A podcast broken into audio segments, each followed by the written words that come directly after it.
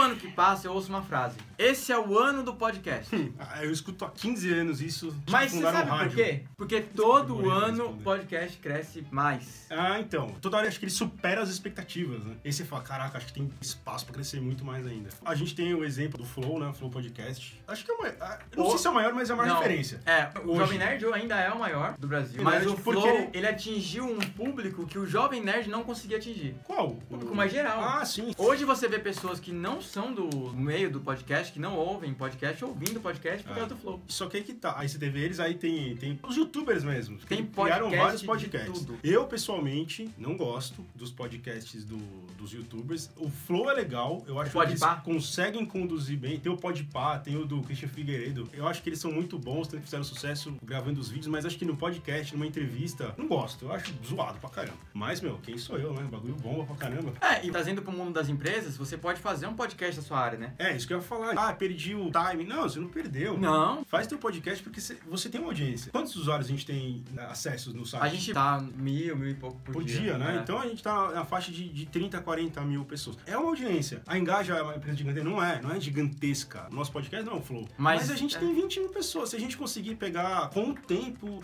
10% da nossa audiência de tráfego, então tem espaço. Tem. Pra todo tipo de mercado. É, eu, eu, por exemplo, gosto muito de assunto de Disney. Eu amo a Disney, sou meio fissurado com Disney. Então eu vou no Spotify e coloco lá podcast Disney. Aí tem alguns lá e você ouve. Isso pra todas as áreas. Se eu quiser saber, por exemplo, sobre dia a dia, finanças, corretagem, tem de todos os tipos, né? Tem de todos os tipos, mas se eu entro no Spotify, eu ainda sinto falta de. Tem Por é que- exemplo, o cara fala de Marvel. Tá, mas tem dois caras. Eu queria É. que tivesse ideia pra eu escolher, entendeu? É um mercado absurdo. E lembrem-se, às vezes você fala, ah, mas eu veio no coleira de, de sarna pra cachorro, não dá pra fazer podcast disso. Até dá, mas você já ouviu falar do Guia Michelin? Também já falamos várias vezes aqui. É. Cria conteúdo pra atrair público, mais que não seja da sua área, mas traz gente, traz gente. é uma Não, força, às vezes traz é gente. da Ou- sua ou- área, né? É, ou- É, você vem de coleira de pet, você pode falar do mundo animal. Não, e você pode dar dica, né? Pode ser entretenimento, infotenimento, sabe? Faça. Não, não pense assim, ah, mas eu vou ter que fazer, vai ser muito difícil. Meu, pega o vídeo do YouTube e transforma em podcast. O nosso podcast, por exemplo, esse podcast que você tá ouvindo aqui, independente de onde você tá, ele tá no Spotify, ele tá no YouTube, ele tá no Instagram, ele tá no TikTok, ele tá em tudo. Just